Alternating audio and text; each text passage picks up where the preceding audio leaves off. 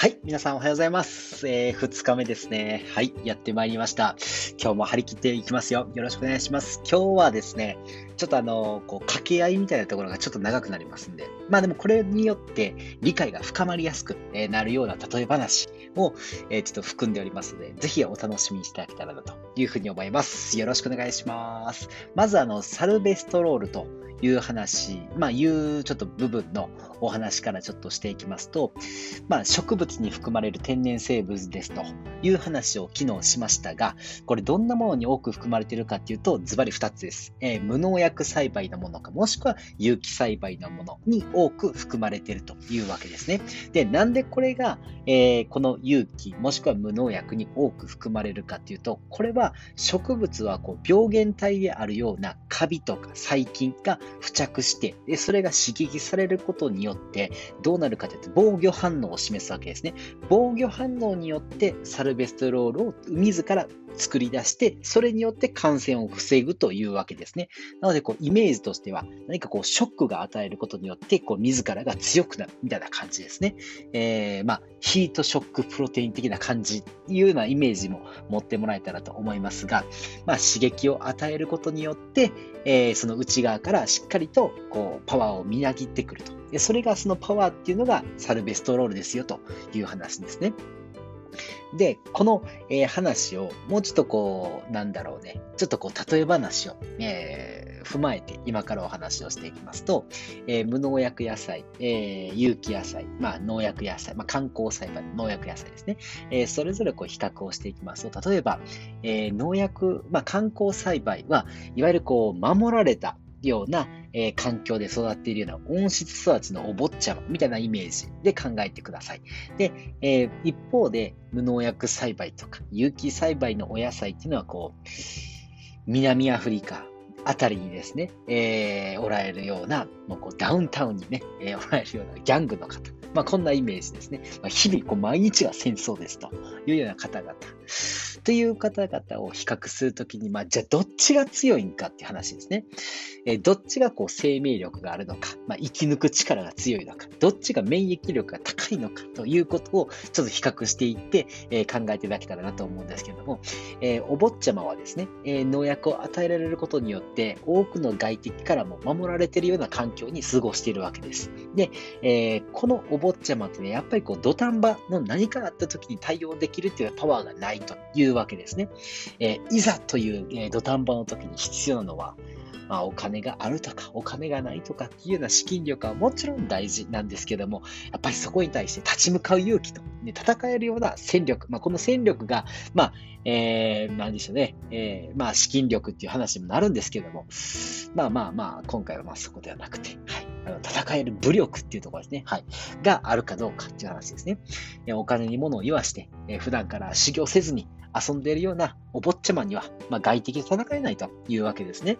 え、お坊ちゃまとギャングのこうケース別に、えー、合わせてちょっとご紹介をしていきますと、まず、えー、一つ目のお坊ちゃまのケース。ちょっと長くなりますけど聞いてください。まずは、外敵から、えー、攻撃が開始されるわけですね。そうすると、お坊ちゃまくんはですね、自らの命の危険を感じるわけですよ。そしたら、お坊ちゃまは何をするかっていうと、助けを求めるわけ求めるわけですね。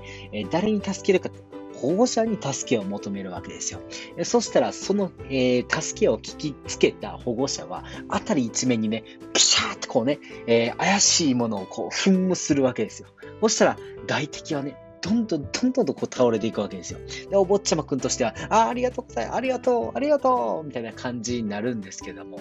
そしてまたね、え、外敵の襲来が来るわけですよ。そしたらまたね、お坊ちゃまくんは、え、保護者に言うわけですよ。そしたら保護者がまたね、え、狂ったように、プシーッとこうね、え、怪しいものをこう噴霧していきました。えそしたら外敵は退散していきました。そうすると、それが何度も何度も繰り返されることによって、お坊ちゃまくんはですね、怪しい、あ怪しいものをこう吸い込んで体調が悪くなってくるんですね。えそうすると、なんかいつもこう仲良くしてたような、えー、根っこ付近にいてた、まあ、えー、ね、えー、地元の友達らしき、え微生物ですね。えー、よくいつも遊んでた微生物たちが、いつの間にかいなくなったりとかね、あれなんかミミズくん最近見ないよね、とかっていうことになってくるというわけで、お坊ちゃまはね、えー、そこからどんどん成長していくんですけども、そして独り立ちですよ。ね、えー、独り立ちして、ついに、まあ、市場でね、こう就職活動を開始するわけですよ。そしお坊ちゃまがこういうわけですね。いや私は〇〇県出身なんで、えー、まあ、都会の雰囲気っていうのはちょっと馴染めないかもしれないですけど、まあ、あの、御社の役に立てると思います。いやー、まあ、なかなか生意気ですね。そしたら東京採用のね、担当、まあ、市場の担当からしたらですね、いや、あのね、うん、今年は豊作だから、まあ、基本的には、あの、取るということは、まあ、ないんだけど、やっぱりこうね、〇〇県さんとのこうお付き合いもあるから、まあそうだね、まあ月給100円ぐらいならまあうちに来てくれてもいいよと。で、お坊ちゃまくんとしてはね、いや、ちょっと待ってくださいと。えー、月給100円？あ無理無理無理。嫌ですと。もっと上げてください。まずは東京の採用担当者はこういうわけです。いや、お宅にそれだけの価値あるんかいと。えー、どんなもんじゃいと。ねなんぼのもんじゃいと。なるわけですね。そんなこうね、最初からお金お金言うようなこうなんか、うちはもうお断りだよと。まあ、よそ当たりな。あこういうわけですよ。そしたらお坊ちゃまくんとしてはね、まあ、もう、もうええわと。まあ、次行こう次と。えー、そして流れて流れて流れていった先が大阪です。大阪で言われるわけですね。お、なんや、お前、なんや、東京に面接行っとるみたいやけど、なんやなんでこっち来たんやと。いや、そんなもう、もう東京でな仲良しとったらええやんけ。いう話になって、まあ、東京まで行って、ほんで大阪まで来てねえから、まあ、日も経ってるやろと。まあ、そんな君はもう体力ないやろと。もうやめときやめときというふうにあしらわれるわけですね。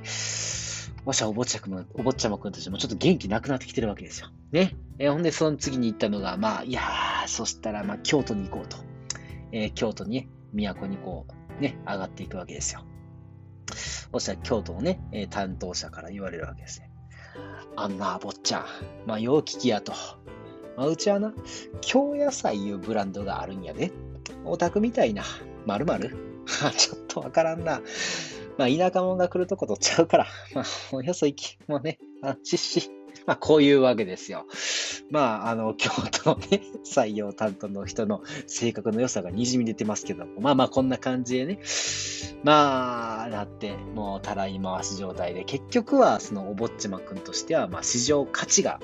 まあ、やっぱりなかったんじゃないかというふうなことになります。で、えー、ちょっと気を取り直しまして、まあ別のギャングのケースですね。ギャングのケースを今からお伝えします。えー、まず外敵から同じようにね、攻撃開始始まるわけですよ。もしギャングとしては命の危機を感じるわけですよ。でもね、ギャングはね、その時保護者に言わないですよ。保護者なんていないぜと。俺は自分の身一本で、この拳一本でやっていくんだということのね、えー、そういう気合で、えー、立ち向かっていくわけですよ。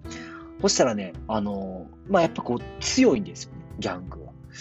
まあ、あの、ただね、結構こう、いろんな外敵からやられてるんで、ちょっと傷なんかついてるんですけど、ギャングが強いんですよ。そしてね、え立ち向かっていくわけですよ。そしたらね、またね、負けた連中、まあ外敵がね、またこう、また来るんですよ。何回も何回も来てね。そしたらね、そこに対してね、あの、ギャングはね、まあ何回も何回もこう立ち向かっていくわけですね。